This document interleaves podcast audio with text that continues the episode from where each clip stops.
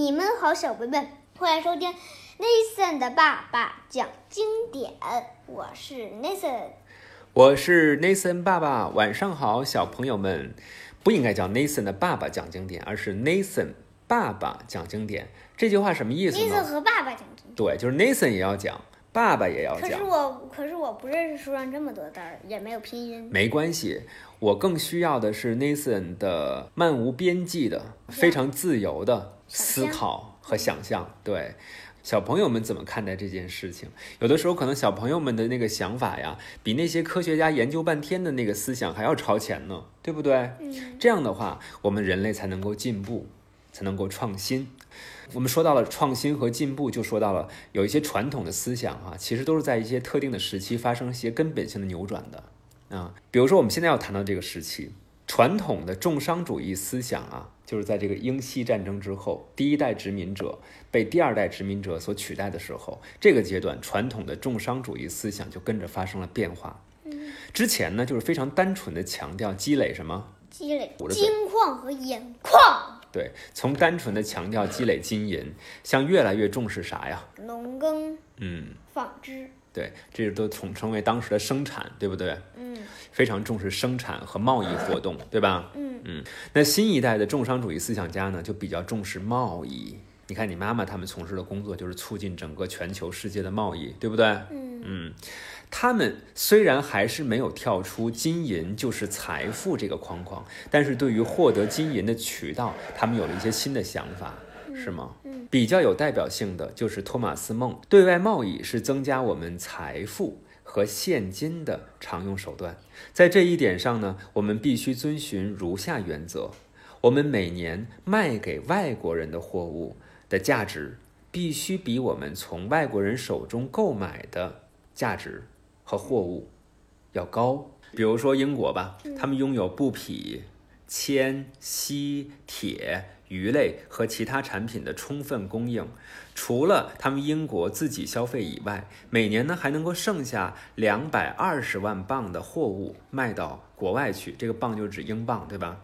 靠着这笔收入呢，他们就能够从国外再购买大约两百万磅的货物，以满足他们国内的人民的使用和消费。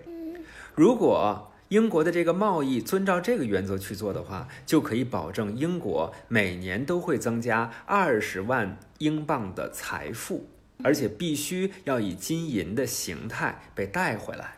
托马斯梦的想法其实就是保持贸易顺差的意思，就是让国家出口货物的价值，考考 Nathan 是多于还是少于进口货物的价值呢？多多余，没错。这样超过的部分就会变成金银差额流入到国内，从而增加一个国家的财富。嗯，少花钱，多赚钱。对，就是这个意思。所以，只有你出口的货物的价值超过了你进口货物的价值，你才能够保持贸易的顺差吧。嗯为了实现这个目标，托马斯梦开出了几个药方。第一，号召大家节约，尽量减少对于外国产品的消费，就是少买进口货，对吧？少买外国货，少买进口货。第二是促进工厂手工业的发展，多出口制成品，减少原材料的出口，鼓励原材料进口，因为手工业制成品的利润会更高。嗯，中国卖给他的茶叶，嗯他把茶叶变成一小包一小包贴上标签儿，然后再卖给中国人。